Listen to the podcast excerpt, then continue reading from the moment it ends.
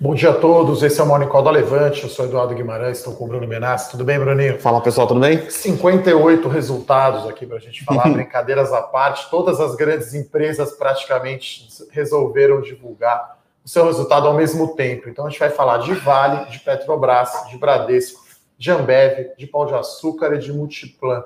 Né? Então vamos falar também do Copom ontem Vamos falar o que aconteceu no mercado ontem, que deu um susto na galera aí, caiu 4%, mais de 4% aí o Ibovespa. Então, esse é o Morning Call da Levante com todas as notícias que você precisa saber para começar o dia muito bem informado. Se não está inscrito ainda no nosso canal, vai lá, Levante Investimentos, faça sua inscrição, deixa a sua curtida e mande aí as suas perguntas que a gente responde aí. Hoje acho que teremos aí um call bem longo, né, Bruno? Mas no geral, acho que todos os resultados aí, talvez o de Multiplan, de Pão de Açúcar que não tenham sido ainda porrada, mas Vale, Petrobras foi muito bom, Bradesco também e Ambev, aparentemente aí a gente não olhou no detalhe, porque saiu hoje cedo, né? É, mas um volume bom aí de cerveja. Uh, a gente tem abertura hoje do mercado aqui, o índice futuro, Ibovespa futuro subindo 0,16. A gente teve ontem Copom, né, Bruno? Manteve Sim. a taxa, ou manteu, como o pessoal brinca aí no, tweet, no Twitter, né?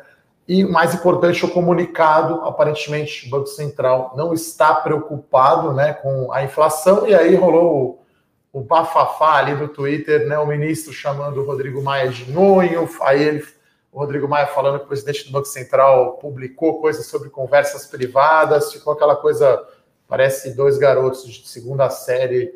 É, mas o né? Rodrigo Campos Neto já falou, já falei, parece que ligou para o Maia hoje de manhã, e o Maia falou que algum terceiro vazou a ligação. Não foi o presidente do Banco Central, então tá tudo certo. E quem chamou o Rodrigo Maia de nhonho foi o Campos Salles, do, do, do, meio ambiente. É. E aí também falou que não foi ele e pediu para a BIM, né, que é a Agência Brasileira de Inteligência, verificar quem invadiu o Twitter dele para postar. Então. É legal que, pô, o Twitter do cara, né? Igual também tem o Twitter, eu postei. Aí falar que não fui eu, né? Não dá, né? Enfim. Vamos falar de coisas mais adultas, então, aqui no nosso Morning Call. Né, acho que teve um medo grande ontem aí por conta da, da segunda onda, né, do coronavírus, até a história, né, da reinfecção, né, enfim, talvez essa imunidade não seja tão longa, né, então isso deu uma assustada. A Alemanha ontem caiu muito forte, né, caiu mais de 4%, então a Europa realmente deu uma azedada bastante agora em outubro, e a gente viu o Ibovespa ontem cair 4,25 e aí está quase no 0 a 0 agora o mês de outubro, né, Bruno? Estava com 5 e pouco de alta no mês, acho que agora deve estar tá 1 e pouco. Então hoje vamos ter aí é, mais de lado, né, vamos dizer assim, mas eu acho que, enfim, resultados aí muito fortes. Acho que vamos começar, é, talvez aí do mais forte, que acho que foi Vale, né? Ah, Vale foi forte. Vale acho que talvez foi aí o melhor resultado, né? E assim, chama a atenção a geração de caixa. O Ibovespa acumula alta de 0,8 no mês, né? Então, a gente chegou a ter 8? é, 0,8. A gente chegou a ter 7,7% de alta no dia 22 de outubro, no acumulado do mês. É, deu ruim, né? O gráfico deu aquela embicada. Hoje vamos ter aí uma ligeira alta, o índice futuro aqui subindo 0,22. Mas vale, vai andar bem, né? Tá subindo aqui 1,28 aqui no leilão. E Petro, né? O resultado foi mais. Eu achei que foi bom, mas talvez tem gente que vai achar ruim o prejuízo. Sim. Vai ver o petróleo Brent abaixo dos 40 dólares. Mas fala um pouquinho de Vale, Bruno. É, Vale foi, foi forte, né? Já tinha soltado os dados operacionais aí na, é, na semana passada. É, o mercado talvez tenha ficado um pouco. É, um pouco ressabiado, porque ela teve uma venda um pouco pior né, do que ela tinha, do que o mercado imaginava, mas os números que vieram de geração de caixa, ela converteu 60% de bit daquela, que é um proxy, bem proxy para geração de caixa, né, em realmente caixa. Então, é, muito caixa a companhia gera, ela não tem, tem uma dívida líquida muito baixa, quase zero, né? Ela é quase caixa líquido. Então, muito bom, é, o custo de extração dela, do, do minério aí, cada vez mais baixo, né? Ela está fazendo um ramp muito forte ali da, das minas do, do Nordeste, do Nordeste, desculpa, do Norte ali, né, que é no Pará. Então, Carajás, né? Carajás, né, que é a S11D, né, que é a maior mina aí do mundo, do mundo né, um, um business gigantesco. E é uma empresa que tem pouco capex, né, projetado aí para os próximos anos. ela não, não pretende abrir mais nenhum grande campo de exploração de, de minério, né? Porque os que, ela, os, que ela já, os que ela tem hoje e com o ramp-up da S11D, ela tem produção aí para os próximos muitos anos. E alguns pontos positivos aí foram, foram os outros metais que ela vende, né? Principalmente o níquel, que ela conseguiu vender a um preço bastante forte. Lembrando que o níquel é matéria-prima para as baterias dos carros elétricos, então ela tem mais essa opcionalidade positiva aí para os próximos anos, né? Ela é uma das maiores produtoras de, de níquel do mundo. Então, resultado forte, baixa alavancagem, geração de caixa. É, é o minério de ferro deve continuar alto, né? Que a China a China está comendo aço, né? Porque sempre que a China dá uma embicada ali para baixo no crescimento, eles começam a repensar aquela ideia que ele, o, o Partido Comunista Chinês tinha de, de mudar um pouco a economia para mais comércio, menos infraestrutura. Sempre que começa a embicar, eles voltam atrás e começam a investir em infraestrutura pesada. Então a gente não vê o minério de ferro voltando para muito abaixo dos 100, dos 100 dólares aí, né, o ano que vem. É, então, é, eu peguei aqui lá na Bolsa da China, hoje fechou uma ligeira queda aí de 0,7%. Lá o futuro do minério de ferro na Bolsa de Dalian, 116 dólares, então isso é muito caixa para Vale. Sim. Né? Tem uma métrica aí de free cash flow yield, né? Você pega a geração de caixa, divide pelo valor do mercado, dá duplo dígito, né? E dividendo também deve estar por aí né, já que ela não tem dívida, como o Bruno falou. Então, acho que a Vale aí, na, minha, na nossa opinião, o resultado aí mais forte, o maior destaque, está no leilão aqui subindo 1,20. O Ibovespa à vista abriu aqui caindo 0,11. Petrobras, né, por outro lado, é, é curioso, né? A gente vê aí notícias em geral. Commodity não faz sentido nenhum, pessoal, olhar para a última linha né? Assim, você vai ter variação cambial, então, assim, você vai olhar receita, você vai olhar EBITDA, você vai olhar geração de caixa e principalmente endividamento. Então, no caso da Petrobras, chama a atenção, ela reduziu 12 bilhões de reais, desculpa, 12 bilhões de dólares a dívida em 12 meses. Então, isso realmente é notável na Petrobras, né? Ela tem uma dívida líquida agora em dólares de 66 bi, reduziu 12 bilhões no ano, quer dizer, um bi de dólar por mês, né? Então, com geração bom. de caixa, né? É? Essa redução de dívida foi por geração de caixa é. da operação, né? Por geração de caixa. Teve um pouco né, de venda de ativo, mas não foi grande, né? Foram ativos foi, pequenos. Foi pouco agora. Que a Petrobras distribuidora foi antes, né? Foi antes, isso. Então a receita ali tem um bi, caiu 8% em relação ao ano passado. O EBITDA veio acima do esperado, né? Como o Bruno falou, o EBITDA é uma proxy, né? Uma indica, é um indicador de geração de caixa, então foi 33,4 bilhões de reais o EBITDA da Petrobras, o esperado era 29,7. Mas aí deu prejuízo, um bi e meio, né, devido à variação cambial, despesa financeira maior e alguns itens não recorrentes, né, acordos ainda de processos que ela tem. Né? Então a gente está vendo aqui já, assim como um copo meio cheio, né? Principalmente que ela propôs, né? Saiu ontem, Saiu ontem. a mudança na política de dividendos porque como, como, a gente fala aqui, né, pessoal, o lucro líquido às vezes tem muita coisa contábil, a gente já vai falar disso, né?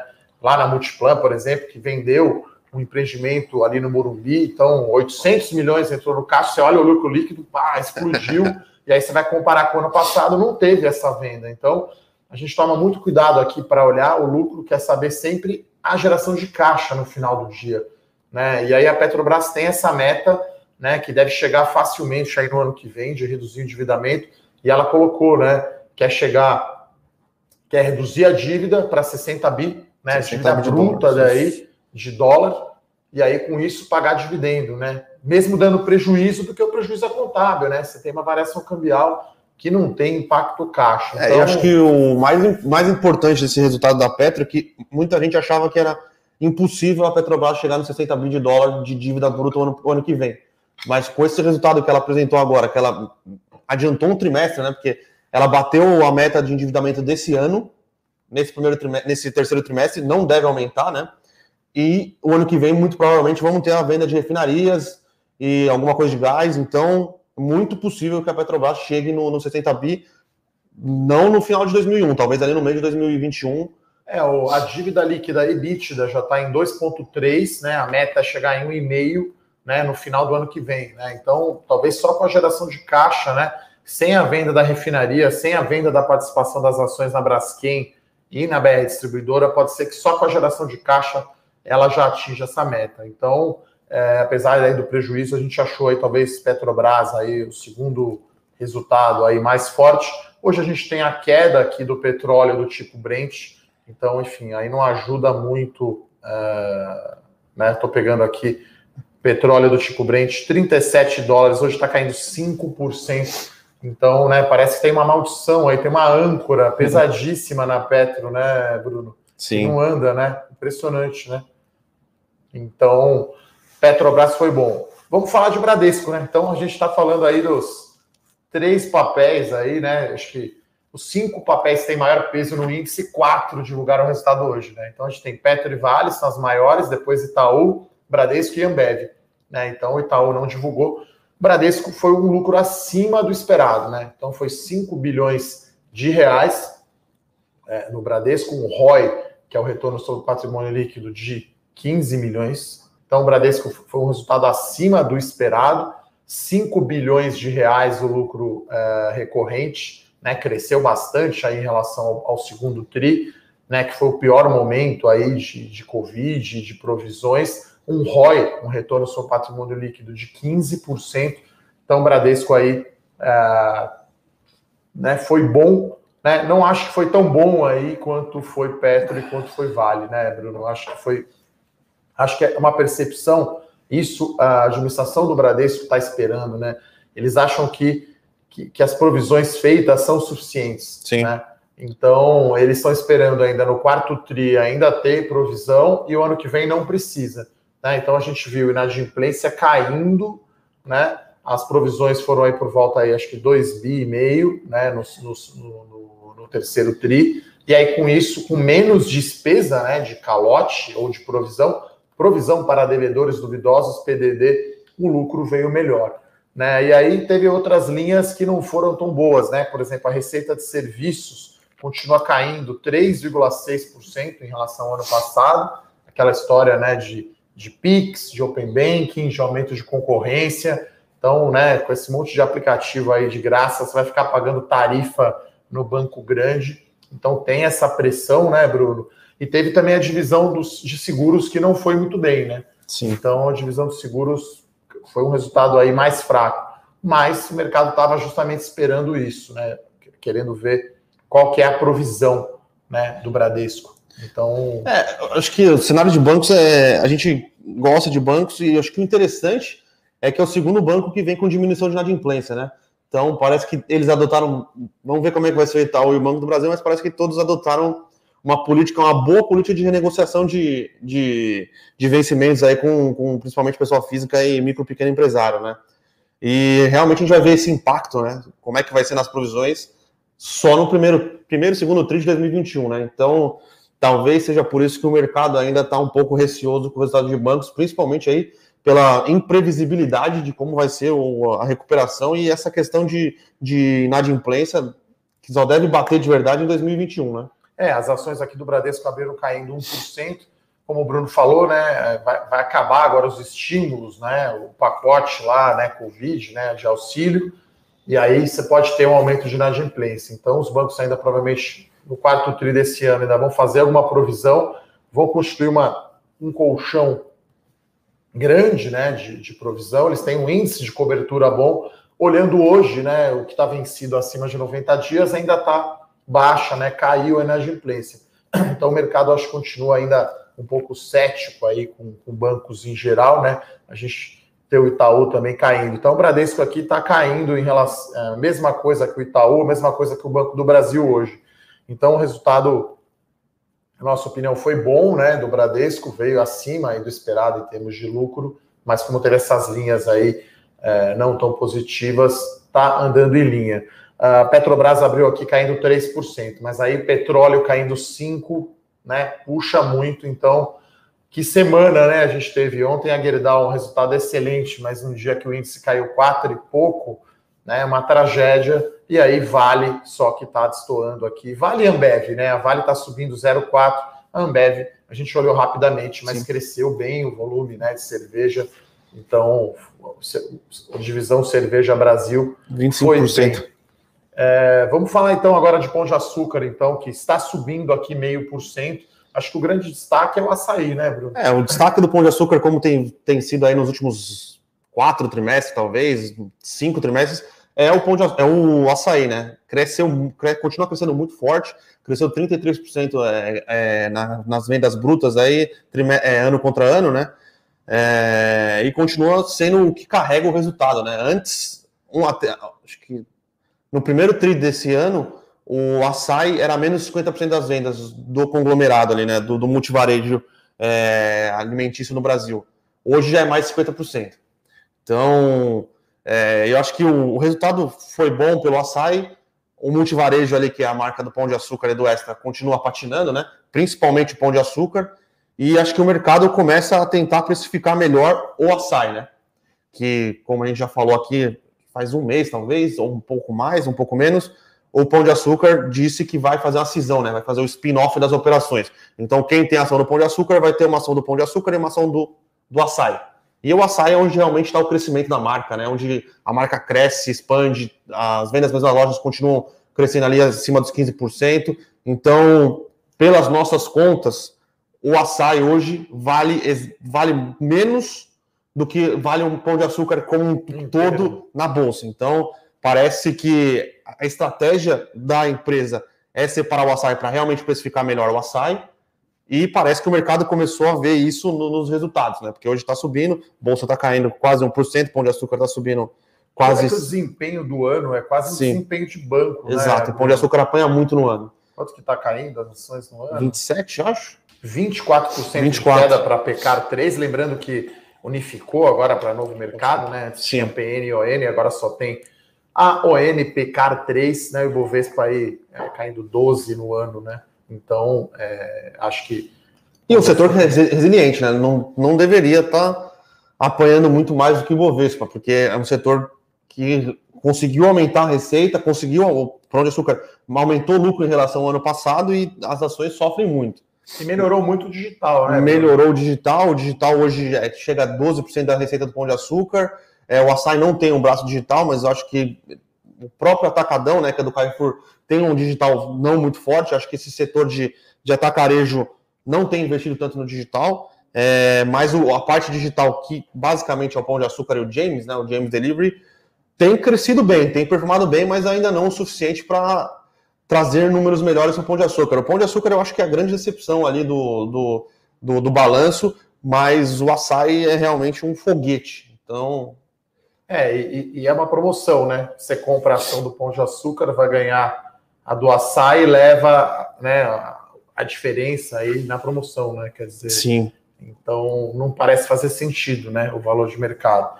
É, eu vou comentar aqui também o resultado da Multiplan, né? Então o resultado da Multiplan foi bastante, é, foi positivamente afetado aí pela venda, né, do, do edifício corporativo ali na região do Morumbi, né? O Diamond Tower né? Então a gente teve aí uma receita muito grande, né? Então a Multiplan tem a estratégia, né? Eles chamam aí estratégia multiuso, né? De vender as propriedades, mas no TRI é não recorrente, quer dizer, está falando de 814 milhões de reais de, de, de receita bruta e 605 milhões uh, de reais de lucro bruto, né? Então, um tremendo de um resultado. Até a gente teve a notícia aí, né, que o Tower foi vendido, né, o BTG, né, que tem que administra lá o antigo BC Fund, né, que é. é um fundo imobiliário bem conhecido, foi lá e comprou a outra torre, né.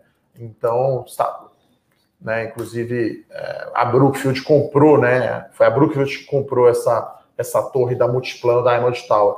Mas o mais importante, a gente acredita aqui de Multiplan, é que em outubro, né, os shoppings já funcionaram 85% do tempo. Até estava aqui brincando ontem, indo embora, eu, o Bruno e o Fernando aqui, e a gente falou: olha, olhando o trânsito aqui, o nosso palpite é que está mais ou menos já 85% do que era. Então, Sim. só para ter uma ideia, esse é um quadro importante aqui da Multiplan. No terceiro trio, os shoppings funcionaram apenas 52% do horário, né, do tempo, com fluxo de veículos de 50%. Em outubro, né, o número de horas já aumentou para 85%. E o fluxo de veículos, né, 71%. E quando a gente olha para a venda do lojista, no terceiro TRI, ainda teve queda de 42%. Mas quando a gente olha outubro, a queda é de 20%. Né? Então, uh, na Multiplan, a gente teve esse efeito. Né? Então, o lucro opera operacional do shopping é, ainda está caindo bastante, mas acho que o mercado vai olhar. Isso já estava dado, né? todo mundo Sim. sabia que, que tinha esse, esse problema, vamos chamar assim. A gente viu a inadimplência caindo, né? A inadimplência tinha sido 16,3% no segundo TRI, caiu para menos da metade, caiu para 7,2%, né? E, e, a empresa conseguiu reduzir bastante a sua despesa de sede, né? Que seria aí o seu DNA, né? Despesa geral e administrativa. Então, é, as ações estão muito mais negativas aí do que até o Pão de Açúcar, né? As ações da Múltipla caindo aí 42%, ontem até caiu 6%, né? Então, é, a gente vê aí. O resultado acho que veio. Já era esperado, né? Esse, esse, ganho da venda de propriedades e continua ruim, né? Se a gente faz a conta aqui ajustando, né, pela, pelo efeito da venda da propriedade, a gente está falando ainda de uma receita é, caindo aí 30% e o EBITDA, que é uma métrica né, de geração de caixa operacional, caindo 55% mas a Multiplan chama atenção pela sólida posição de caixa, né? Porque aí recebeu esses 800 pau aí à vista, né? A maior parte. Então tem 1,8 bi de reais de caixa, dívida líquida EBITDA da, da, da Multiplan 1,3%. Então a empresa está mais do que né, confortável aí em termos de liquidez. Agora, para o quarto TRI, né? Você tem Black Friday, você tem Natal, enfim, acho que as coisas voltam ao normal, né? É, Mas... Só uma coisa, Eduardo, até desculpa te cortar. Eu acho que o interessante da Multiplan é que ela provavelmente foi uma das operadoras de shopping que melhor está se posicionando para o digital, né?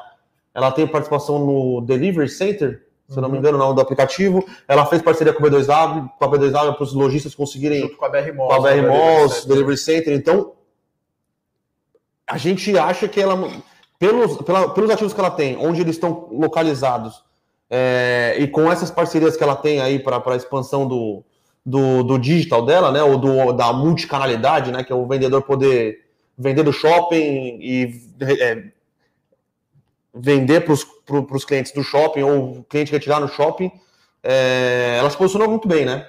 Sim, e a gente até estava olhando aqui, né? Ela, ela fez uma abertura muito interessante até, né? Hoje, excepcionalmente, o nosso podcast Fora da Caixa foi divulgado essa semana, quarta-feira. Então, peço aqui para a produção colocar o link.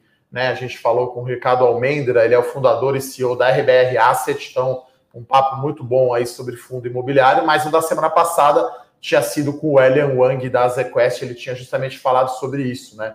Que shopping você tem um componente de experiência e de lazer. Então, na Multiplan, 12% da área é praça de alimentação e restaurante, que é bastante grande. Serviços é 25% e vestuário é 34%. Então, uh, o vestuário tem toda aquela coisa da experiência. Vai lá comprar a camisa, você vai experimentar, né? Então, uh, a gente está falando aí de quase mais de 50% da BL, né, da área bruta locável do shopping, é relacionada à experiência. Né? Então, reabrindo, né, você tendo público, as pessoas vão voltar a comprar, né? Quer dizer, acho que algumas coisas você vai, vai, vai acabar comprando online, Sim. que é mais fácil. Mas roupa, alimentação, acho que cinema ainda demora, na verdade, né? Porque acho até muito risco você ir no cinema com muita gente, um filme que você pode ver em casa, e até porque não tem nenhum filme Sim. estreando, né? Então, esse é um ponto interessante de shopping. É, mas o, os próprios shoppings, eles têm diminuído, né? É, é não só no Brasil, mas no mundo, né? A, a, a, o metro quadrado, a quantidade de metro quadrado de shopping, a tendência é diminuir, porque hoje em dia os, os streaming estão estão ganhando muito espaço, né? Então de cinema, de diz, cinema, né? isso. É. Então é interessante essa abertura, né? Isso até foi o nosso papo, até falei para o Hélio, eu sim. falei, olha, na minha estimativa aqui é mais de 50%, quer dizer, então é, isso chama atenção e aí já está em outubro 85% do normal. Aí você tem novembro, né?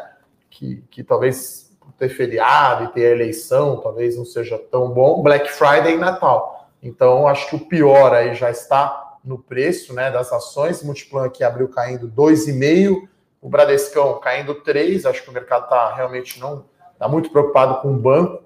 E o nosso Ibovespa continua azedando, né, pessoal? Então, com essa queda aqui de 1,5%, a gente vai ficar negativo aí no mês de outubro, Né? Hoje é quinta-feira, amanhã é o último dia aí, último pregão de outubro.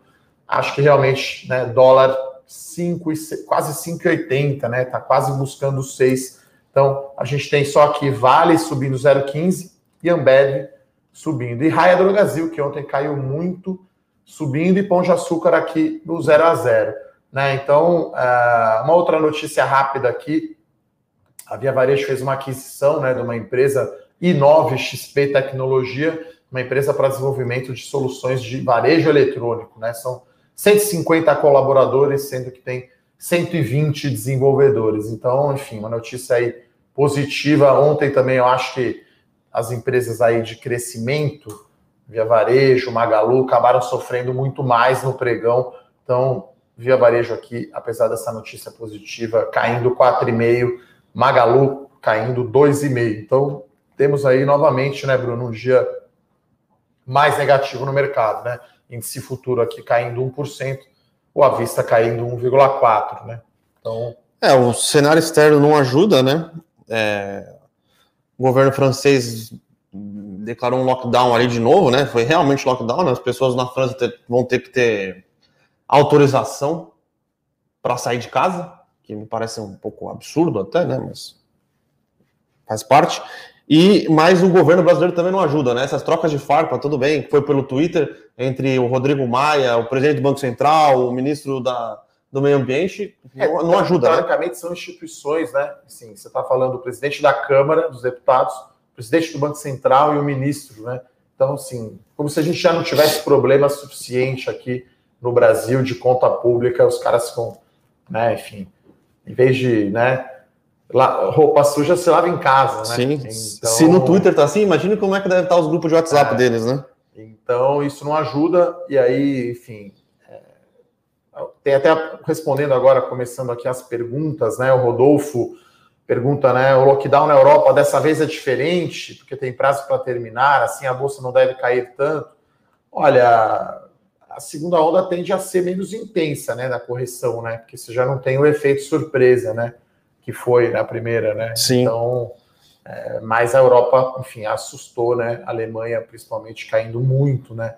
Ontem caiu quase 5. Até vamos ver aqui se, se deu uma acelerada aqui na, na queda, né?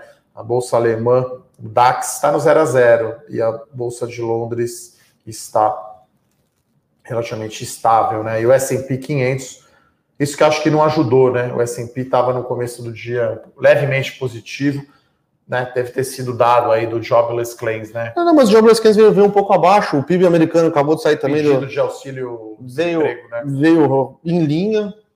Pode ser o mercado... Tá caindo 1,86, um, quase 2% aqui. Pode ser o mercado se posicionando para as eleições, não querendo... Não, não, não, me confundi, desculpe, pessoal. Desculpa nessa falha, estou olhando o VIX aqui, que é o, o índice VIX tá de volatilidade. Caindo. Então, o VIX, que é a volatilidade, né, que acho que tem a ver com essa questão de lockdown que o Rodolfo comentou. Então, o VIX a volatilidade caindo 2%, o S&P 500 está subindo 0,18%. Né? Então, acho que essa troca de farpas aí, querendo ou não, teve algum impacto, sim.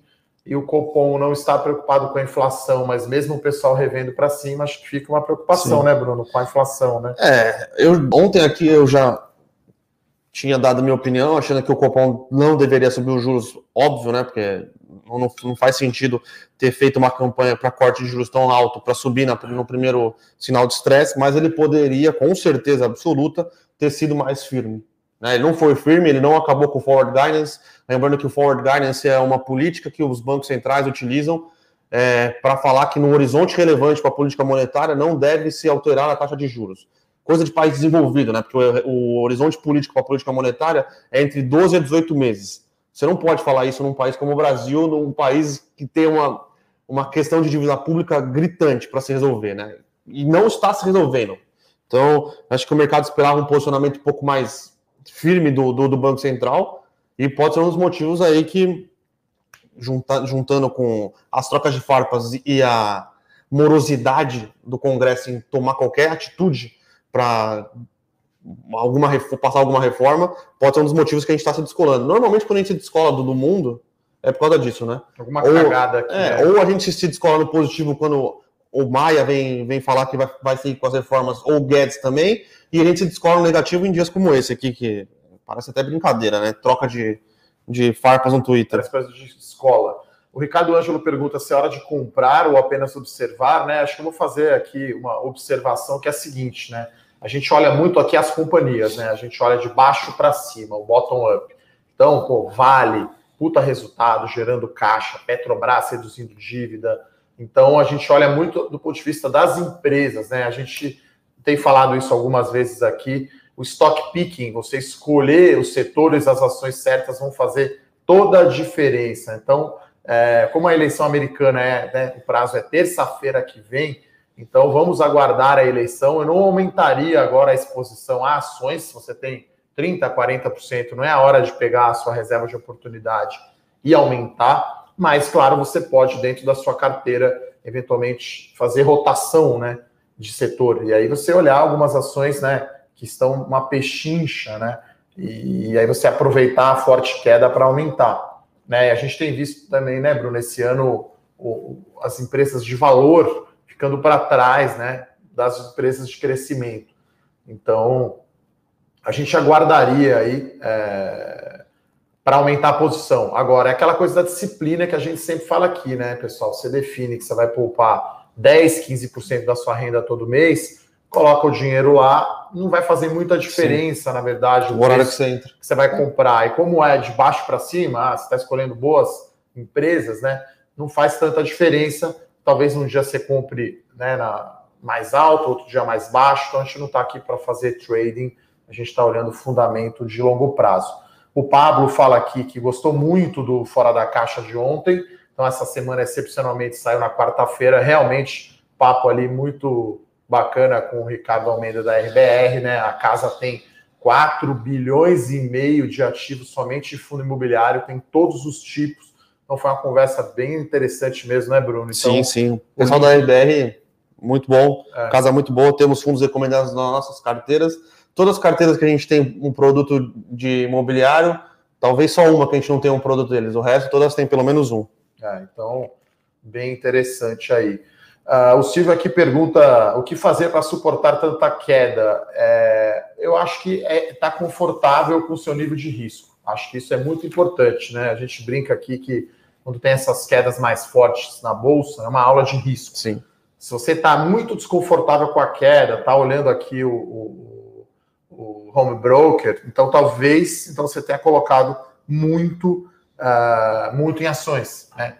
Então, acho que é, isso aconteceu no começo do ano, muita gente estava alavancada, achava que a bolsa só subia, né? Eu até brincava aqui, pessoal, a bolsa também cai, tá? Não sobe todos os dias, tá? É, a gente está vendo agora o índice aqui caindo 1,14, deu uma amenizada aqui um pouquinho. Petrobras, é impressionante a âncora ali, 3% de queda. A gente tem Pão de Açúcar caindo 0,8%. Bradesco caindo 2,70, Multiplan caindo 2,5, né? E, e, aí só sobra mesmo aqui de alta, até Ambev agora virou, Ambev Vale viraram para negativo, né?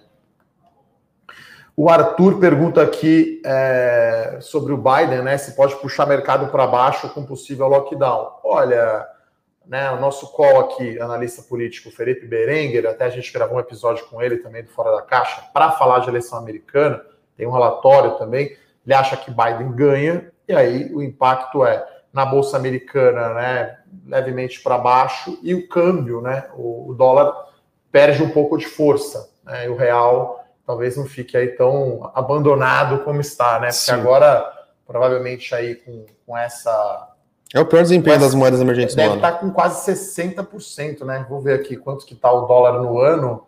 Tá um negócio absurdo, né? Então, dólar, dólar e ouro, né? A gente está vivendo um ano bem estranho, né? O dólar e ouro são as melhores classes de ativos no ano, né? Então, o dólar sobe 42% no acumulado do ano, né? É muita coisa. Vamos ver aqui o ouro, quanto vale. Então, realmente, né, você pega o ouro cotado em dólar, né? Então, o ouro sobe 70%, tá, pessoal? Uh, vamos dar mais uma olhadinha aqui nas perguntas. Você viu mais alguma outra pergunta aí, Bruno? Eu acho que não. Olha, o Nivan fala aqui que o ano totalmente perdido para quem estava comprado no início do ano. Olha, depende, né? Para quem comprou, claro, o Ibovespa a 120 mil, tá difícil, né? Mas aí a gente volta a frisar aqui, pessoal, bolsa de valores, ações, tem que ter uma visão de prazo mais longo, né? Não é comprar em janeiro e agora em outubro já achar que está ganhando, que vai ficar rico da noite para o dia. Então, é, isso não existe, né, Bruno? Sim. É. O pessoal estava um pouco mal acostumado aí que os últimos anos a bolsa só subiu, né? Então, esse pode ser um ano de queda, provavelmente vai ser um ano de queda, mas ela vinha de anos bastante positivos, né? A bolsa, o pessoal tem que lembrar que em 2016 bateu 35 mil pontos. Então, subiu bastante nos últimos anos e é normal. Obviamente, esse ano foi um pouco mais potencializado aí pelo Covid, mas é normal você ter solavancos no, no meio do caminho, né? Uh, aqui também tem outra pergunta, né? Na verdade, um comentário, né, Clériston? 100% em ações é muito eh, não recomendável, na nossa opinião, tá? Então, é, tem pessoas que têm mais tolerância a risco, tem mais apetite, mais jovens momento de vida, mas 100% em ações não dá, é muito risco. Então, é, vamos aproveitar aqui a último, o último almoço de graça, que é a diversificação. Então, precisa ter a sua reserva de emergência, precisa ter uma reserva ali de oportunidade, alguma coisa em renda fixa, inflação, fundos imobiliários, né, que é uma classe de ativos aí, na minha opinião, um dos melhores aí do mercado, né? Acho que seria até uma excelente porta de entrada para quem está começando em renda variável, né? Então, Sim. é uma certa ironia até o brasileiro gostar tanto de imóvel, mas não investir em fundo imobiliário, né? É um negócio meio maluco até, né? Até foi o que a gente conversou ontem ali no podcast. Uh, tem um comentário aqui também que a gente acha que, que, a gente não é pessimista não com, com o Ibovespa, tá? Então, é, o Marcos aqui fala, ou Edney, né? Enfim, quer que a bolsa chegue aos 63 mil? Não, acho que o que a gente enxerga é difícil a gente cravar, né? Até quando que vai voltar para entrar, né? A gente não está aqui para fazer trading, mas eu não vejo muito a bolsa abaixo de 90 mil. Teria que acontecer muita coisa ruim para voltar. É claro que existem riscos, eleição americana, segunda onda, até no limite aqui eleição municipal e, e, e até as contas públicas, Sim. mas a gente não vê, porque assim, resultado da empresa está sendo muito, das empresas está sendo muito sólido, né? Está vindo acima do esperado, né? E talvez a gente feche o ano, não sei, né? A gente até fez uma aposta aqui interna, né? De PIB, é alguma coisa mais para 3, 4% de queda, né? O mercado na época chegou a falar em 5, em 10% de queda, quer dizer, não é o que os números estão mostrando, né? Então a gente está aqui analisando friamente, ou quase friamente, vamos dizer assim, olhando os números, o que, que os números estão dizendo, o que, que o mercado está esperando, né, Bruno? Sim, é. Eu era um pouco mais pessimista sobre o PIB, provavelmente essa aposta interna eu vou perder, mas realmente a gente acha que o PIB vai surpreender muito em vista do tamanho do auxílio emergencial. Né? O auxílio emergencial brasileiro ele realmente injetou uma quantidade considerável de dinheiro é, na economia e vai ser responsável para o PIB cair próximo aí dos 4,5%, entre 4,5% e 5%, talvez um pouco até melhor. É, o, a, a Gaúcha fala aqui, pergunta de Tecnisa, é, construção civil está num momento muito bom, mas acho que a Tecnisa vai precisar de mais tempo, né, para conseguir entregar resultado, né? Então, não está no mesmo patamar de Cirela, de Trisul, da própria Zetec. Então, acho que demora um pouco, um pouco mais, né, Bruno? É, esse, esse trimestre ainda, eles conseguiram fazer o lançamento que eles eram majoritários, né? Que eles não vinham conseguindo fazer nos últimos anos. Nos últimos anos? É, no último ano, pelo menos. É, mas ela ainda fica um pouco para trás em relação às queridinhas aí, né? A Exetex e ela, que são duas máquinas de execução.